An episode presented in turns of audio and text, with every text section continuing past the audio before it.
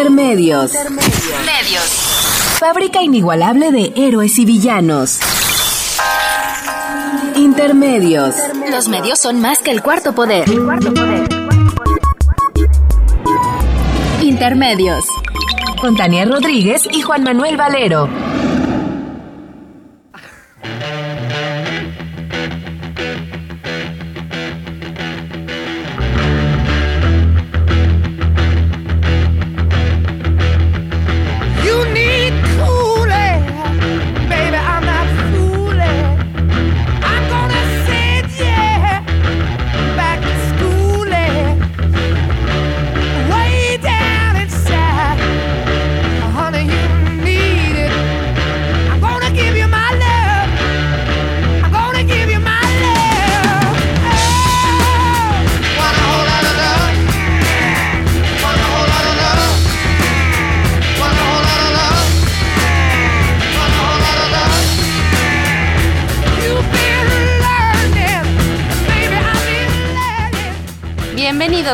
A Intermedios, hoy jueves 22 de octubre del 2015. Los saludamos Tania Rodríguez y Juan Manuel Valero con el gusto de poderlo hacer a través de los micrófonos de Radio UNAM.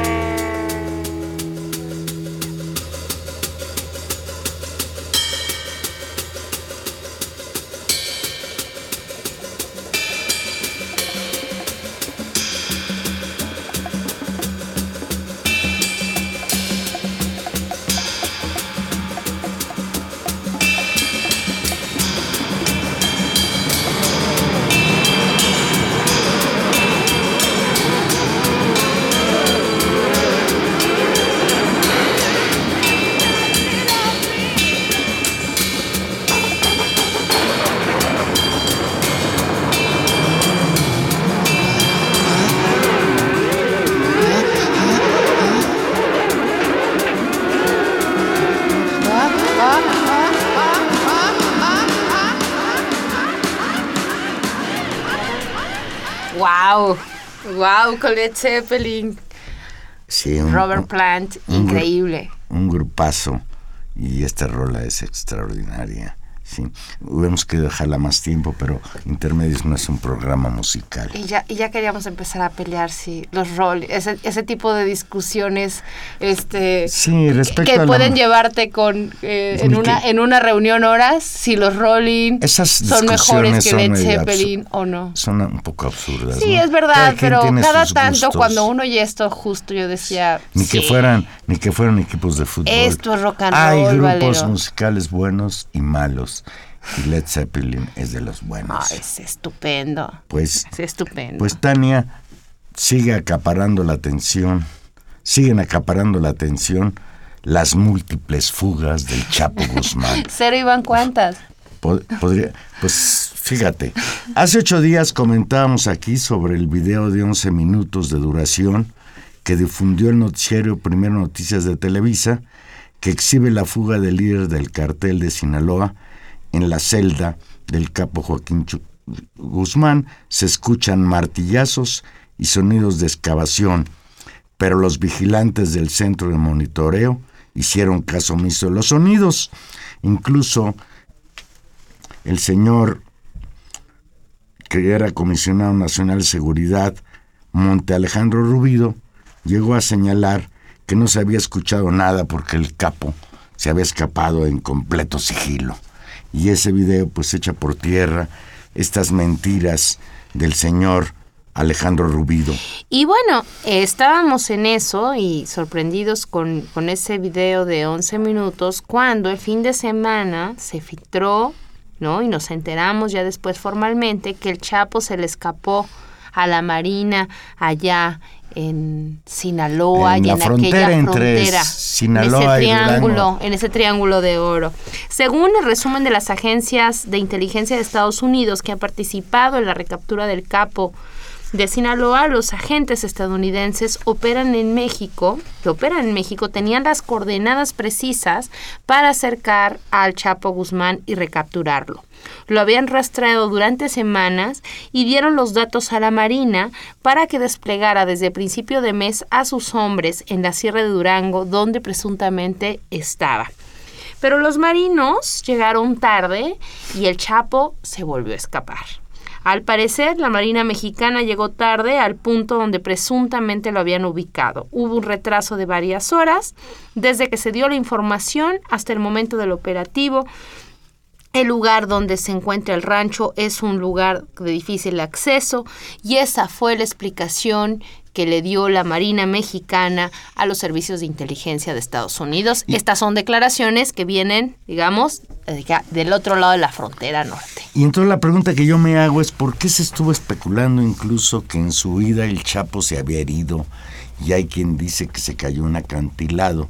¿Cómo lo pueden saber si llegaron tarde y el Chapo ya no estaba ahí? Bueno, Valero, tal Son, vez... Es verdaderamente un poco complicado tratar de creer que realmente están investigando en serio cuando todo va quedando en el aire. Ayer mismo, la Procuradora General de la República, Arely Gómez, informó que ya fue desarticulado un grupo de seis personas que desde el exterior del penal del Altiplano coadyuvó en la fuga de Joaquín el Chapo Guzmán el pasado 11 de julio. Pues ya para qué. Hay supuestamente seis detenidos. Indicó que los detenidos planearon, organizaron y materializaron la evasión del líder narcotraficante en complicidad con algunos exfuncionarios ya sujetos a proceso penal. La ruta después de la fuga, la titular de la PGR, Ariel Gómez, también nos explicó que al salir del túnel que llevó que lo llevó desde la celda hasta la casa, se trasladó por vía terrestre hasta San Juan del Río Querétaro y ahí ya estaba preparada una pista donde despegaron dos avionetas tipo Cessna que bueno, pues lo llevaron a lo que ahora parece su destino allá en la frontera, en la sierra, entre Sinaloa y Durango. Arely Gómez destacó que con la detención de estas seis personas, más se acredita que la fuga de uno de los narcotraficantes más buscados en el mundo no fue consecuencia de una concurrencia casuística en situaciones totalmente extraordinarias simultáneas, ni la suma de casualidades que favorecieron la evasión del reo. Es, es la que, manera más extraña que yo he oído de decir que fue planeado. Lo que quiso decir es que esta fuga fue planeada y que en ella participaron no solo los compinches del Chapo, sino también participaron pues elementos de las propias autoridades dentro y fuera del penal. Tenemos en la línea y es un gusto para nosotros saludarlo a Ricardo Ravelo. Buenas noches, Ricardo. Eh, buenas noches, eh, un saludo al equipo y al auditorio. Gracias, Ricardo. Ricardo es director de la revista mensual Pinto, una extraordinaria revista de información y es uno de los expertos más reconocidos en el análisis y el conocimiento de la situación del narcotráfico y de seguridad nacional. Gracias por acompañarnos esta noche.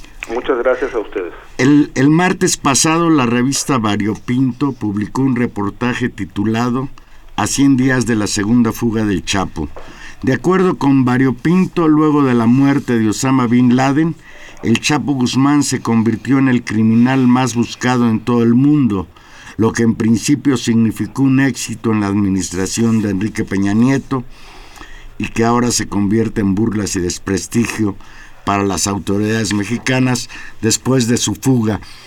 Para Ripley y Ricardo Ravelo, el pasado 11 de julio Joaquín Guzmán Loera, alias El Chapo, se convirtió en el primer hombre en la historia de México que escapa de dos penales de alta seguridad, el penal de Puente Grande y el del Altiplano. ¿Qué agregar, Ricardo? Mira, pues eh, sin duda, bueno, es una, un eh, hecho, eh, además que lamentable, bueno, que sienta un precedente histórico eh, pues por las distintas eh, eh, logísticas que se aplicaron en, ambas fugas, Eh, obviamente nada de esto desprovisto de corrupción.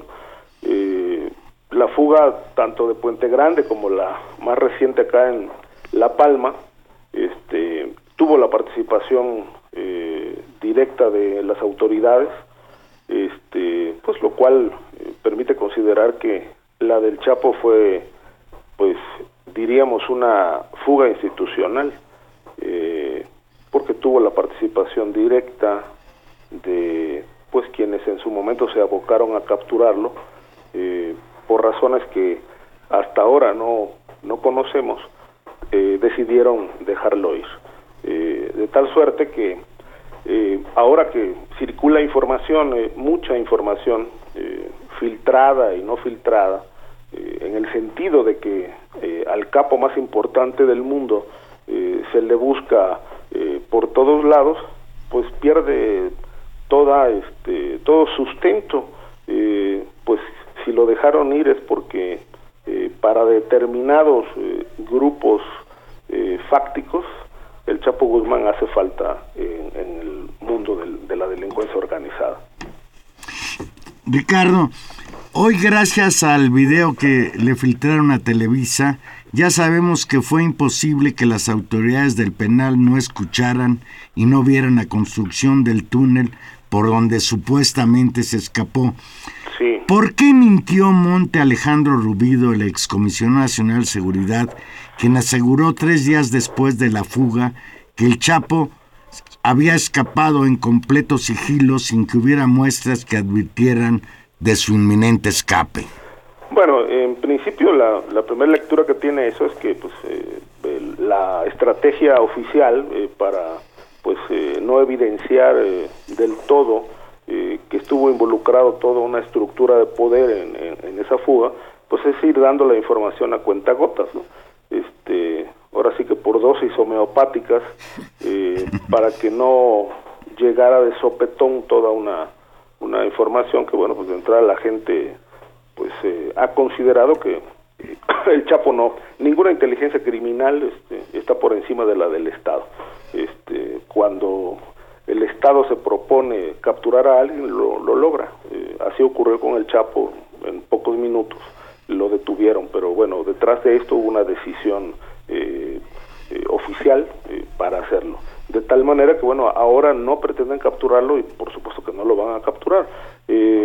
¿Por qué mintió? creo yo que, que mm, allí hay un, un lado oscuro, es decir, es todo una un aparato que pues está lleno de claroscuros y que la investigación tiene que apuntar sus reflectores hacia esos personajes que tergiversaron información. Ahora yo preguntaría, ¿esa, esa fue la orden que le dio el presidente a Monte Alejandro Rubido? ¿O fue una estrategia de él? ¿Quiso eh, ocultar información, proteger intereses eh, de la estructura criminal en el propio gobierno?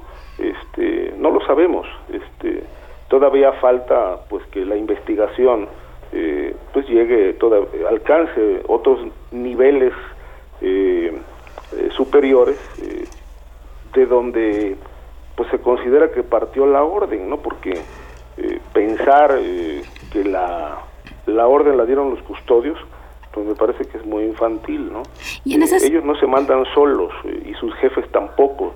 De tal manera que bueno una investigación eh, de este nivel eh, que se precie de ser seria, este, pues tiene que llegar hasta la propia presidencia de la República.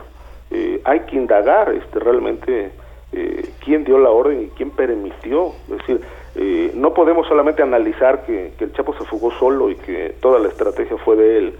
No, o sea, aquí todos son sospechosos porque pues una investigación tiene que empezar descartando este, la participación o no de funcionarios de cualquier nivel. Este, no estamos hablando de, una, de un evento menor, estamos hablando de una fuga este, pues, de un personaje que el propio gobierno de Estados Unidos ha catalogado como el más peligroso del mundo. Sí.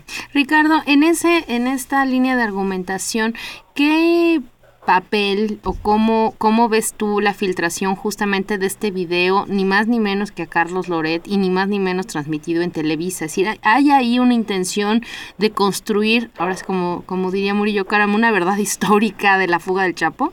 Sí, sin duda. Eh, digo, evidentemente eh, la empresa Televisa es, eh, es, la empresa del gobierno, este, no hay que ir más lejos es un instrumento del propio poder del Estado este, que es utilizada para esos fines. Eh, muy cuestionada, sin duda, eh, porque bueno, es un instrumento que por lo menos internacionalmente ha sido cuestionada por, por servir a los intereses de un gobierno infiltrado por el narcotráfico. De tal manera que, bueno, pues a cuentagotas y con filtraciones, porque bueno, Televisa finalmente es utilizada como una coladera del poder, este, le filtran información para que se ejecute toda una estrategia eh, de construcción de la verdad oficial. Este, hay que considerar que, bueno, en todos esto, estos hechos eh, de, de, importante magnitud, pues se construyen muchas verdades. Eh, la verdad legal, la verdad histórica, la verdad periodística y la verdad oficial. Este, y bueno, pues la gente tendrá que sacar sus conclusiones.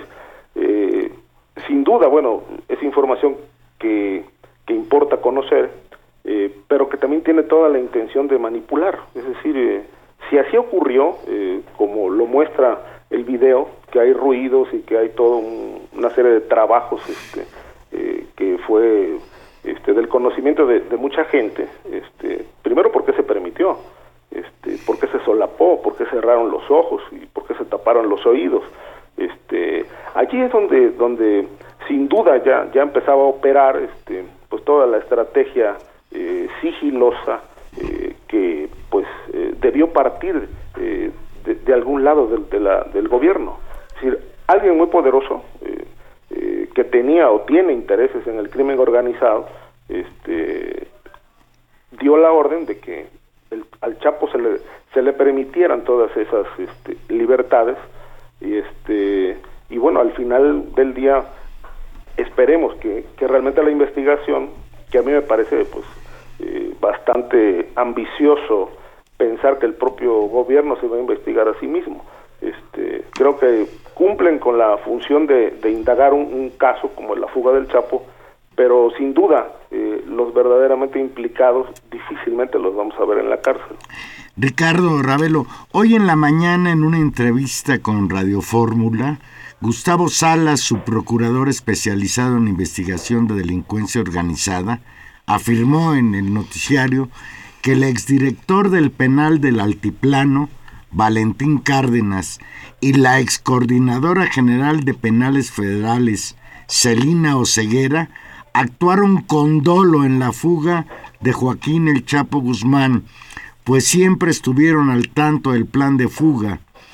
Te pregunto, esto que está ahora eh, declarando en este caso el su procurador y las declaraciones que hizo ayer la, la procuradora la, procuradora general de la República Arely Gómez tienen como finalidad delimitar hasta un cierto nivel la responsabilidad de las autoridades en la fuga? Mm, sí no, digamos que eh, hasta donde el, espectro de la investigación eh, eh, ha este, sondeado y explorado, este, pues creo que ahí sin duda deben tener los elementos para considerar que, que hubo dolo y hubo una participación directa eh, como cómplices eh, para que el Chapo se fugara. Eh, pero bueno, creo que, esto es apenas una pieza del eslabón, o sea, es un eslabón bastante grande. sin embargo, bueno, lo que podemos configurar en la mente, pues, este, es mucho contra, pues, una investigación que avanza lentamente, ¿no? Y que sin duda debe tener demasiados problemas para, para avanzar, justamente porque eh, dentro de las, eh, no dudo incluso, que dentro de la propia estructura eh, de ministerios públicos de ese tamaño está el, tema, este, que están investigando, pues hay gente que probablemente también tenga intereses en la delincuencia organizada. Es muy difícil decir, avanzar en una eh, investigación cuando los intereses del crimen organizado pues están por todos lados. Eh, se sabe de años atrás que la propia PGR tiene demasiados problemas que no ha superado. Es decir, eh, casi toda la estructura de poder este, tiene un problema, ¿no? Este, que trabajan y, hacen los llevan a cabo las investigaciones a pesar de que los propios enemigos están adentro. Eh, de, entonces, bueno, pues eh, se avanza en la medida que se puede, hasta donde se les permite, eh, por una razón, por los intereses y también porque no dudo que pues haya instrucciones también para que pues la investigación haga llegue a un, a un cierto nivel pero sin duda yo tengo una opinión muy personal, difícilmente van a caer los verdaderos implicados. Eh, el, el, el tamaño de, estructura que tiene el cártel de Sinaloa, este, por ejemplo, para haber corrompido funcionarios, eh, eh, construido un túnel aparentemente sin que nadie se diera cuenta, lo cual pues es bastante infantil considerarlo, bueno, te habla de, qué tamaño es esa empresa criminal, ¿no? O sea, conocen eh, las estructuras de, los, de todas las cárceles del país, tienen eh, enlaces eh, con funcionarios de todas las prisiones. digamos que es una estructura que yo, yo la puedo casi comparar con la propia estructura del poder, nada más que esta desde la delincuencia organizada. Tienen los recursos, tienen los eh, los equipos y los especialistas para eh, llevar a cabo pues, lo que se les ocurra, ¿no? De tal manera que eh, estamos hablando de, de una empresa criminal que nada más para que poner un dato cuya dimensión es tan amplia y, descomunal que pues les alcanza para tener presencia en unos 50 países del mundo. es una, es una empresa casi transnacional. transnacional, sin el casi. Oye, eh, Ricardo, en este, en este contexto del poderío, de lo que significa el cártel de Sinaloa, pues en este, nos, digamos, ya con una fuga teníamos ya muchas dudas y ahora este fin de semana nos enteramos en buena medida primero también por filtraciones y por filtraciones que llegaron de medios norteamericanos, ¿no? Ya después, por, por, por, lo fuerte del rumor, el gobierno mexicano tuvo que confirmarlo, que se les escapó a los efectivos de la Secretaría de la Marina en ese contexto de su territorio. Me, me gustaría mucho que nos dieras tu opinión sobre este nuevo evento. Mira, eh, no eh, dudo que estén haciendo eh, una labor, una tarea de búsqueda este, importante, eh, porque además este, con intención de capturarlo o no, este, el gobierno tiene que hacer su trabajo.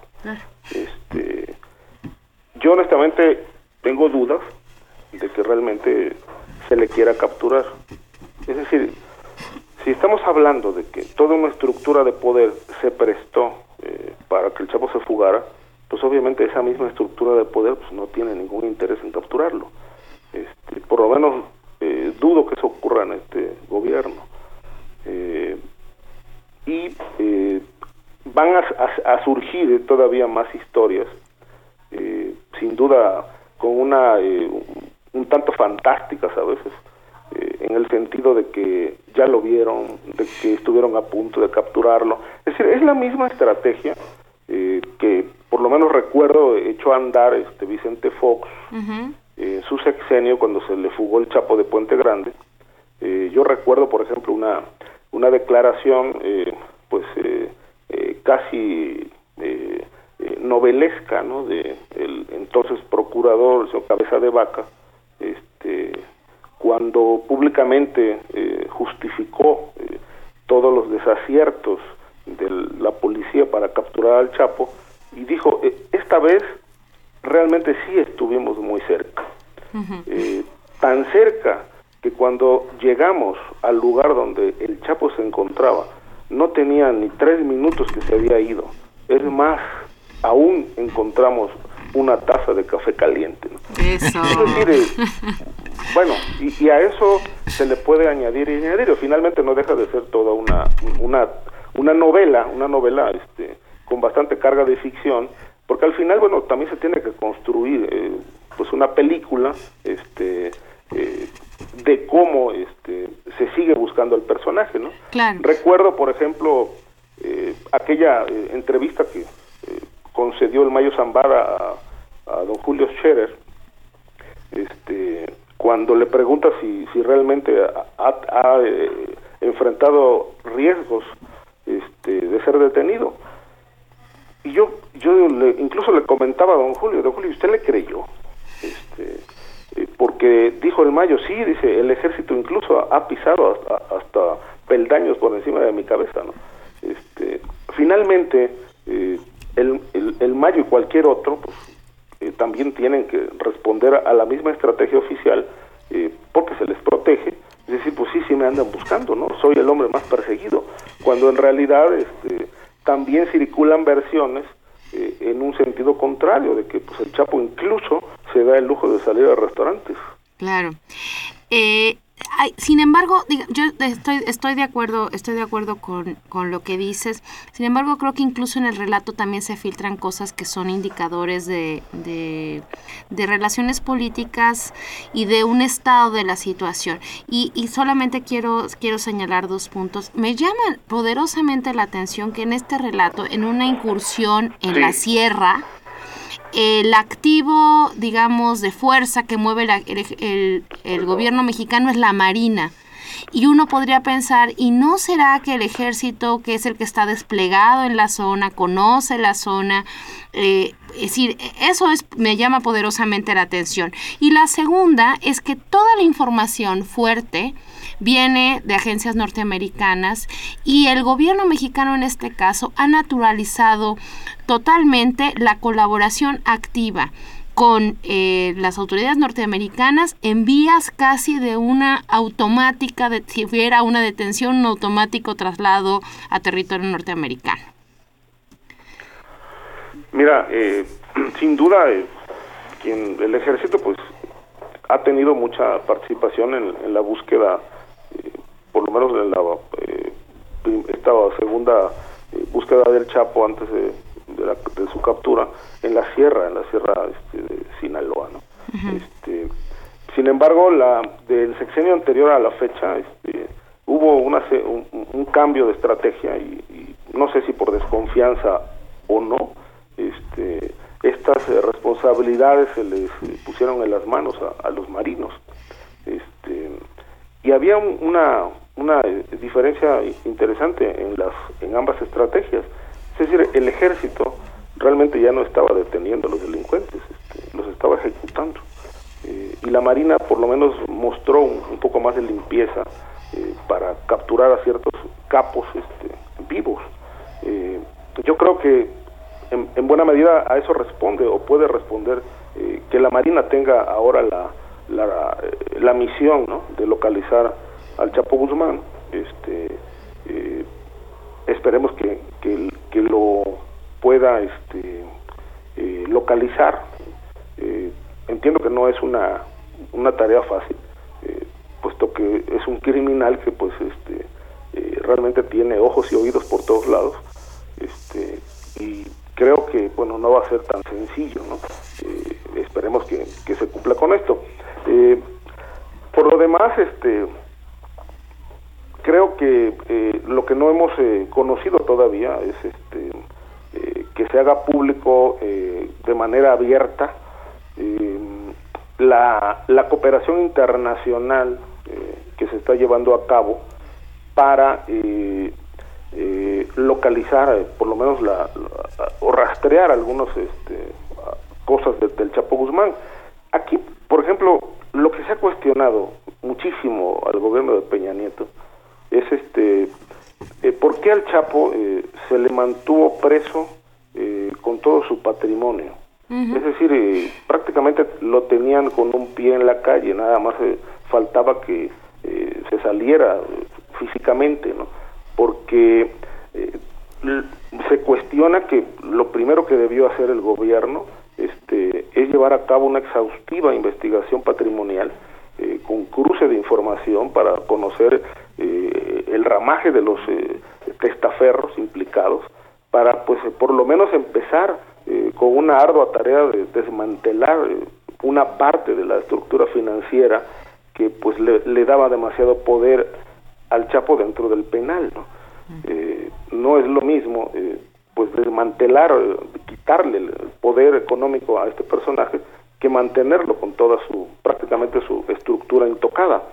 Este, eso no no lo veo y, creo que debiera de, ser parte de la estrategia de búsqueda, es decir, quitarle fuerza al capo, pues para que en la medida en que sea posible, pues se le vaya debilitando este, pero si se le dejan todos sus recursos y, no se hace nada, este, pues bueno, eso complica todavía más las cosas. Ricardo, ayer en conferencia de prensa la Procuradora General de la República, Arely Gómez, informó que ya fue desarticulado un grupo de seis personas que desde el exterior del penal del Altiplano coadyuvó en la fuga de Joaquín El Chapo Guzmán. Y relata la procuradora que el principal operador y organizador de la huida del Chapo fue uno de sus abogados. Y uno, bueno, ya no les creemos absolutamente nada, pero tengo la impresión de que la procuradora está rebasada por, por el asunto, porque venimos a decir que, que ya desarticuló al grupo que ayudó a escapar al Chapo, pues sí, ¿y el Chapo dónde está? Y en segundo lugar, es muy revelador de que el Chapo Guzmán funcionaba en el penal no como un preso, sino parecía un huésped distinguido en el que recibía visitas a todas horas y tenía una serie de privilegios que nos explican muy bien, como tú lo señalaste, pues que a lo mejor ni siquiera se escapó por el túnel, sino por la puerta grande, y que lo del túnel pues es una manera de querernos explicar de manera diferente lo que está sucediendo. Y el hecho concreto es que en esta y en otras situaciones complicadas que hoy tiene el gobierno de México, pues nosotros ya no le creemos absolutamente nada, Ricardo. No, sin duda, este, el, em, eh, esto que, que, dices, este, creo que es la parte más este, difícil de que el gobierno nos la pueda explicar es decir, eh, eh, si nos damos cuenta, todo el, discurso oficial es este eh, engrandecer, elevar, inflar la capacidad, la inteligencia del Chapo Guzmán para justificar que, bueno, pues tenía todos los elementos como para superar la inteligencia del Estado y fugarse. Es decir, en la medida en que el enemigo sea más grande, pues se justifica todo, ¿no? Este, pero eh, está faltando la explicación eh, de por qué, quién le dio esos privilegios, eh, por qué no se le extraditó cuando ya existía eh, fundamentos legales para que esto se pudiera acelerar. ¿Quién autorizó este, visitas adicionales y, y, sin controles de abogados? Bueno, los, los narcotraficantes suelen echar a andar esa estrategia, ¿no? Eh, contratar un, un, séquito de abogados, eh, pero que obviamente no todos están este, al, frente de la defensa, sino que otros pues son parte de la estructura criminal y siguen recibiendo instrucciones para que se mantenga la buena marcha del cártel y, de todas las empresas relacionadas con eh, el cártel de Sinaloa. Y obviamente, bueno, pues este todo esto eh, se relajó, se fue relajando. Eh, sin duda eh, hubo también muchísima negligencia entre los funcionarios, pero no todo es negligencia. Este, Hay un problema que se llama corrupción y ese es muy poderoso, ¿no?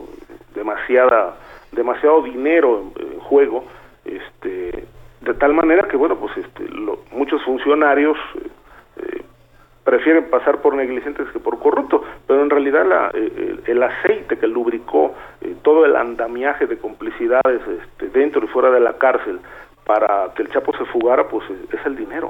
Ricardo, y en ese y en ese contexto, esa esas prácticas de corrupción eh, se dan siempre se dan siempre más cómodamente en espacios opacos.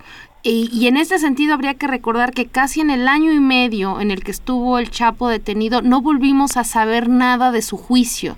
Es, decir, y me parece que eso es muy importante, porque no es algo que tenga que ocurrir en el futuro. Es decir, ya lo habían detenido y en el año y medio que estuvo en ese juicio nadie nos informó con cuántos políticos se había reunido, digamos, con, cuánto, con cuánta gente del Estado, de la política en Sinaloa y en distintos estados tenía acuerdos, contactos, dónde estaban sus empresas, dónde estaban sus cuentas de banco, todo esto que nos describiste claramente, que no ocurrió y eso también es parte de la corrupción y de la negligencia y me parece que eso es, ya lo detuvimos, lo encerramos y como si no hubiera pasado nada y claro, mágicamente ahora pues se, se, pueden dar las condiciones para eso muy distinto fuera si eh, hubiera habido un proceso realmente de un juicio del tamaño que meritaba haber detenido a un criminal de este tamaño.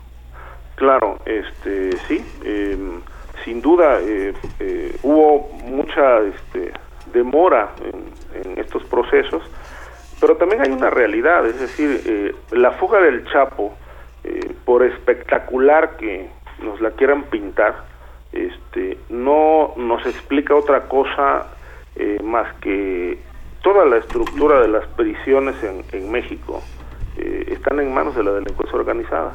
Este, es la delincuencia este, la que está controlando la, la vida de los penales.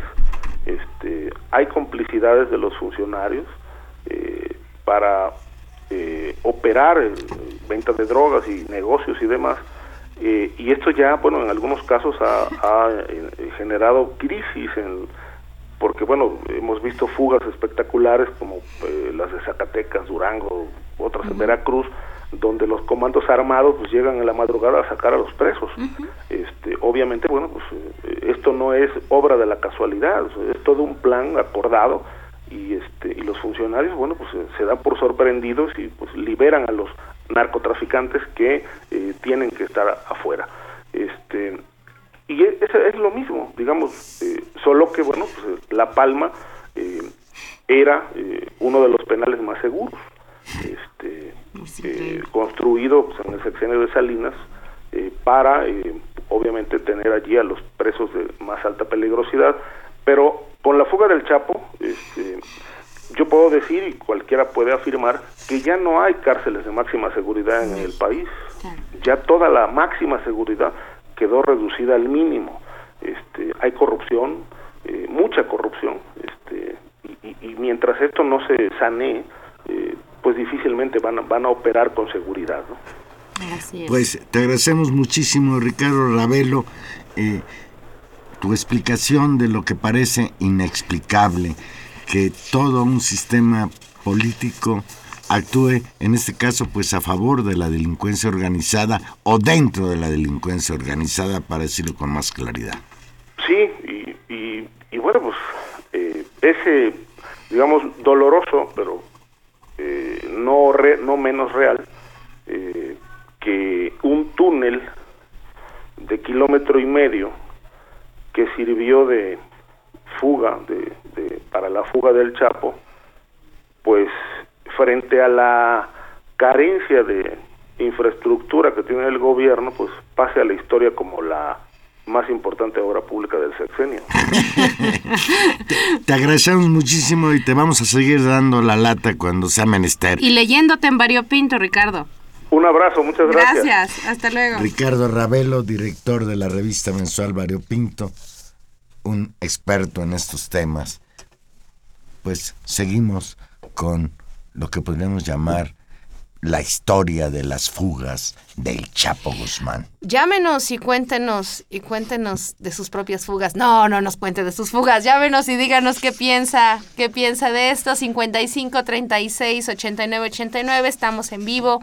Llámenos para platicar con nosotros. Vamos a una pausa musical.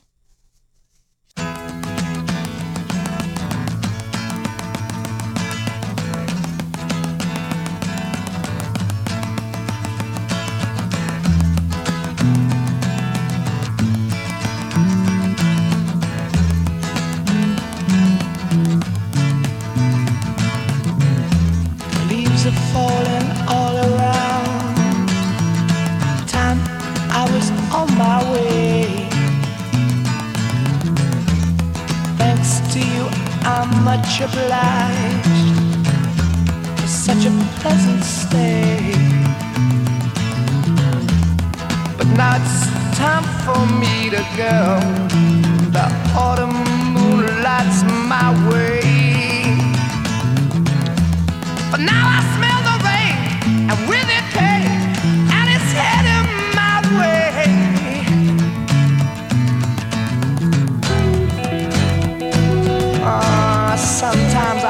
so tired.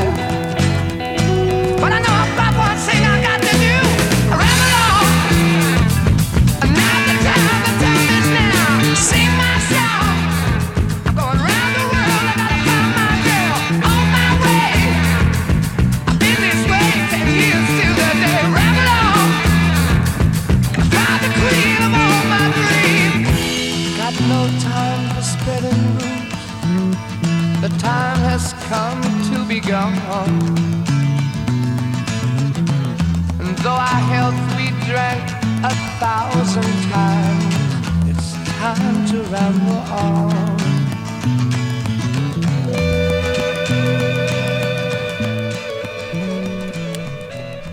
Robert Plant. Otra vez. Led Zeppelin nos acompaña esta noche. Pues pasamos, Tania. Es que- Y Jimmy Page, porque soy mala y no... ¿Qué, qué país este?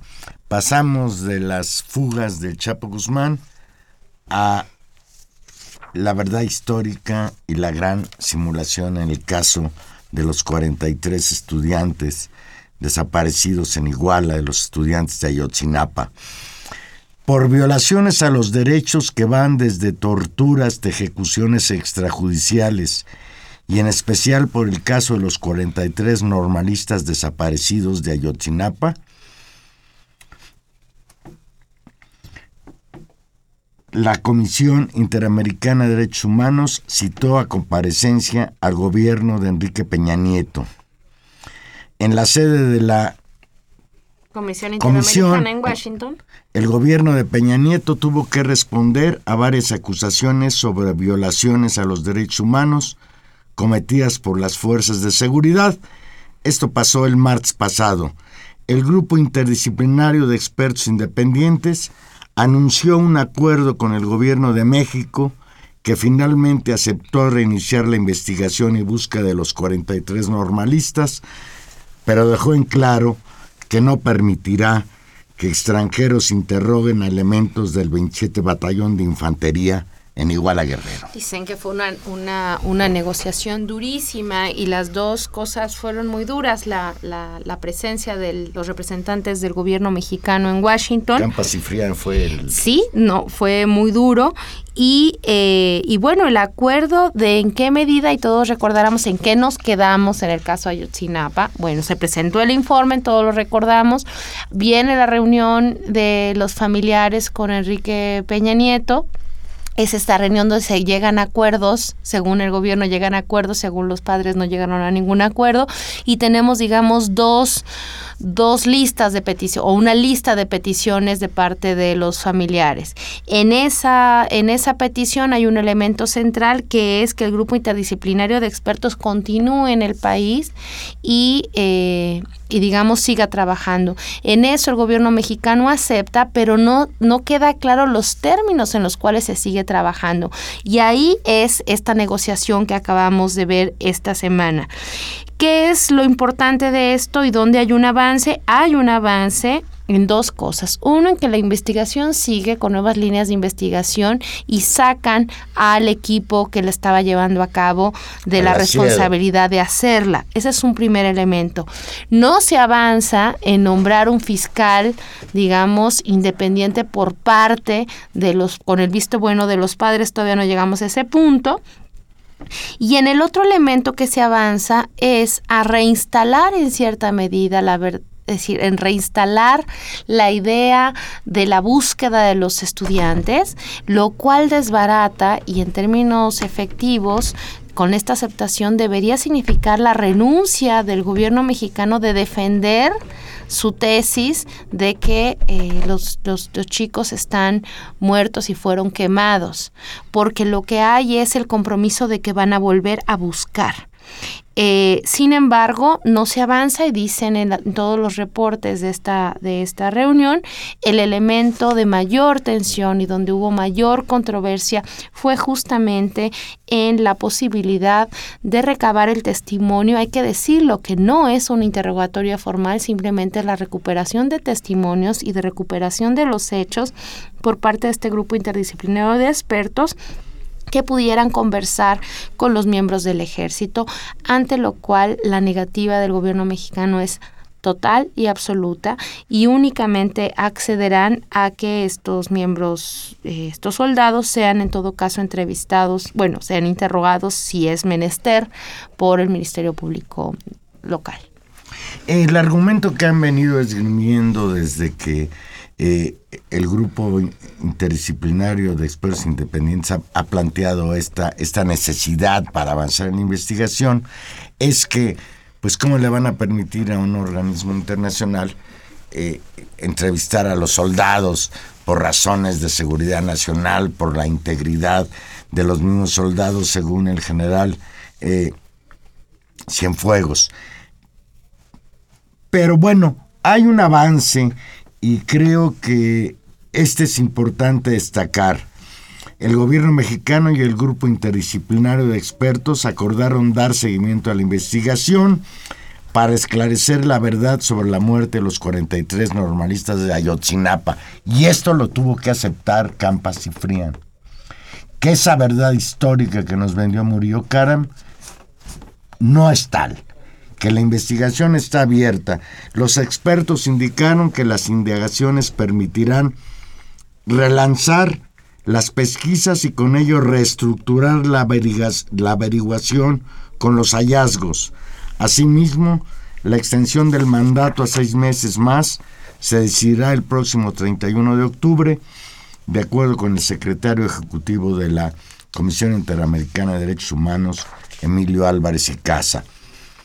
El acuerdo suscrito se da luego de un mes de negociaciones para establecer los reglamentos para que el grupo pueda colaborar como coadyuvante en la investigación que llevará a cabo ahora la Subprocuraduría de Derechos Humanos de la Procuraduría General de la República.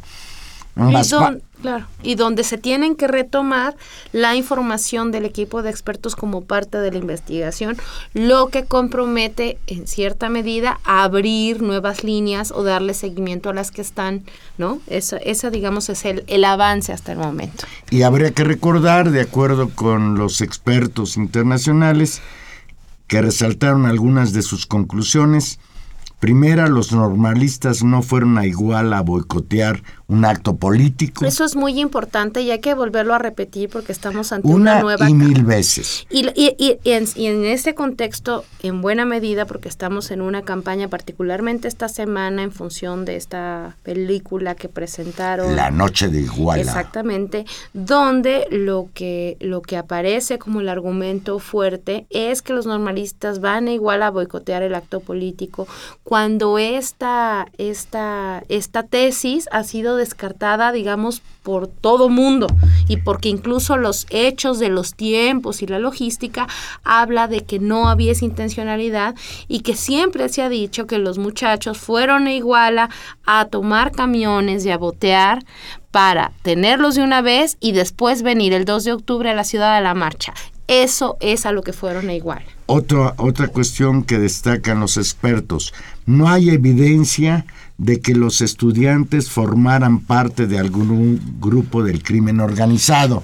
Y otra vez, porque esa es la llamada verdad histórica del señor procurador y es lo que hoy se anda exhibiendo en esa película llamada La Noche de Iguala, que tanta publicidad y tanto campo le han dado en las salas cinematográficas.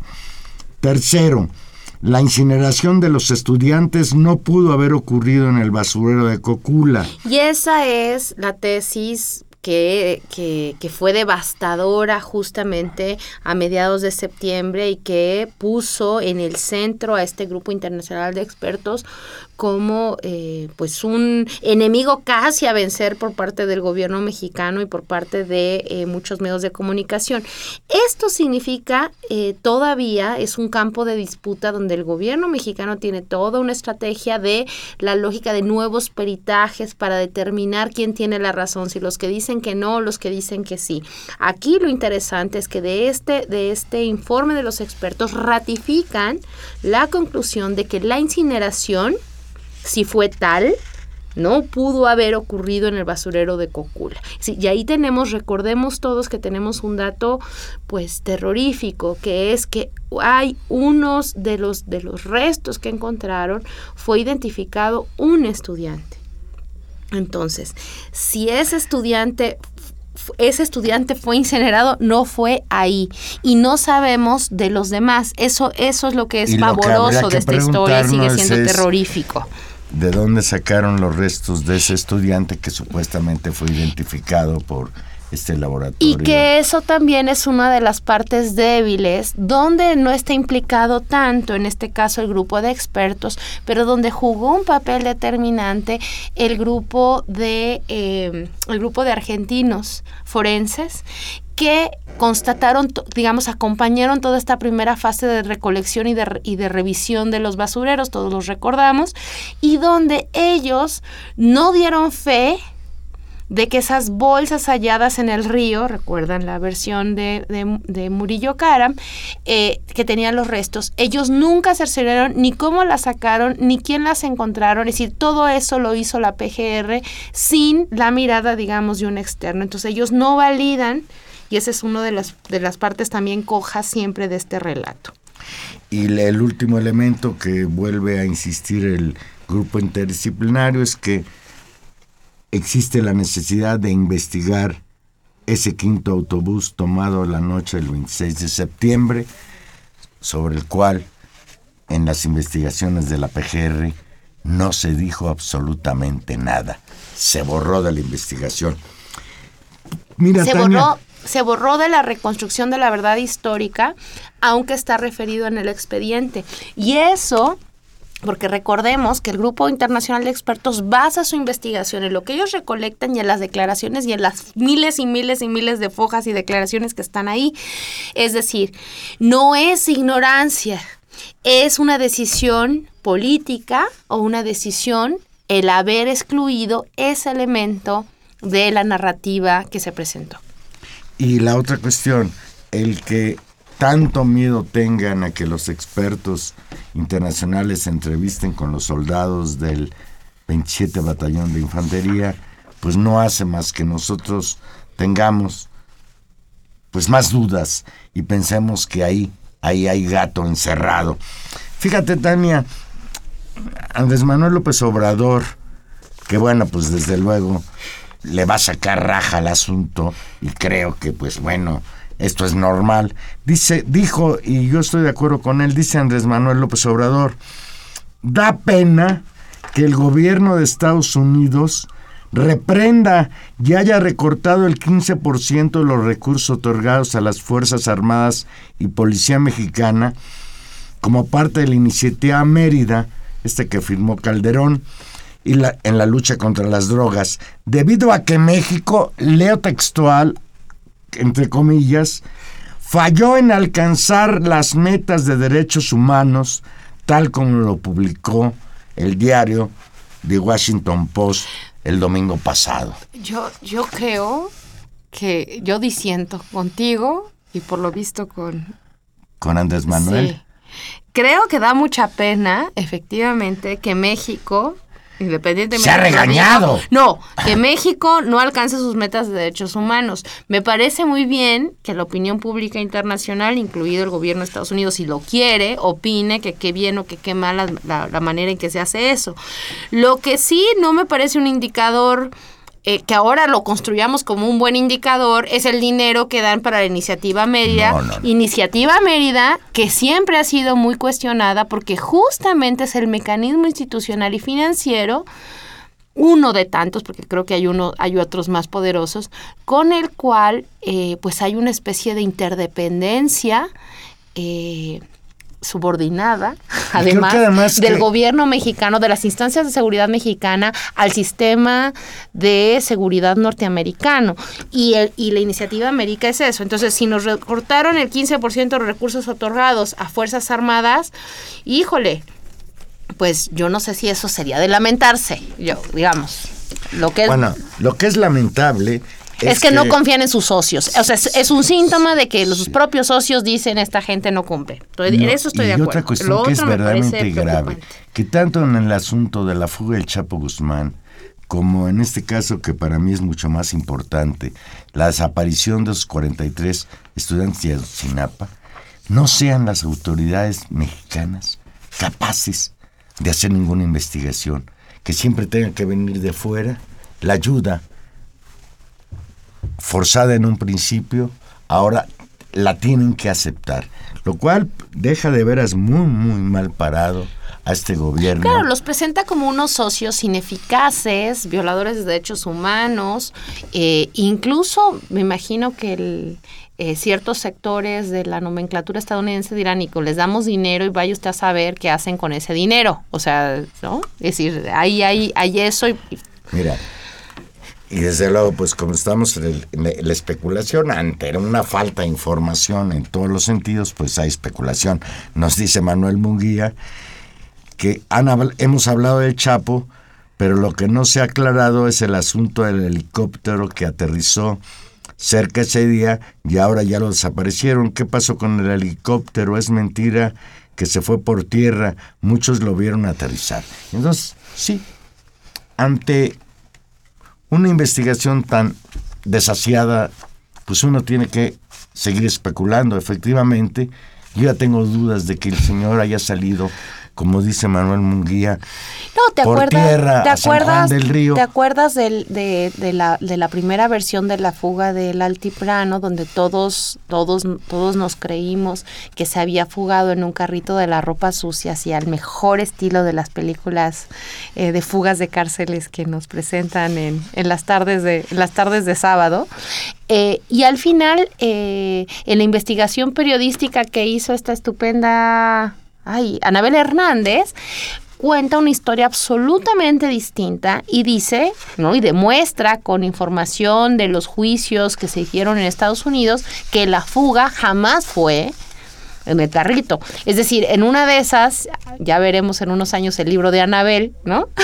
Donde nos No, di cuenta bueno- que no hubo túnel. Y qué bueno ¿no? que citas, que citas a Anabel Hernández, porque Silvia García, que nos llamó de aquí de Benito Juárez, nos recuerda que cuando escapó el Chapo, la periodista Anabel Hernández Mm. fue la primera que informó de que existía un video con audio y por eso extraditaron a la Barbie y a otros para, que- para que no se fueran a, a escapar tal cual. Ya nos, nos tenemos Vamos, que ir. vamos. Solo pues queda como pendiente. Ya salió el libro la Casa Blanca de Peña Nieto, la historia que cimbró un gobierno de editorial Grijalvo. Ya comentaremos sobre este libro la próxima semana. Ya nos vamos Sí, este reportaje que costó la salida de Carmen Aristegui del aire, ¿no? y que a Peña Nieto no le ha costado nada más que quizás un poco de prestigio. Y de, no, de prestigio nacional e internacional. Nos vamos en los controles técnicos. Estuvo con nosotros don Humberto Sánchez Castrejón, que bueno que está de vuelta, don Humberto, lo extrañamos. En la producción, Gilberto Díaz y en los micrófonos, Tania Rodríguez. Aquí estaremos el próximo jueves a las 8. Y Juan Manuel Valero, muchísimas gracias. Adiós.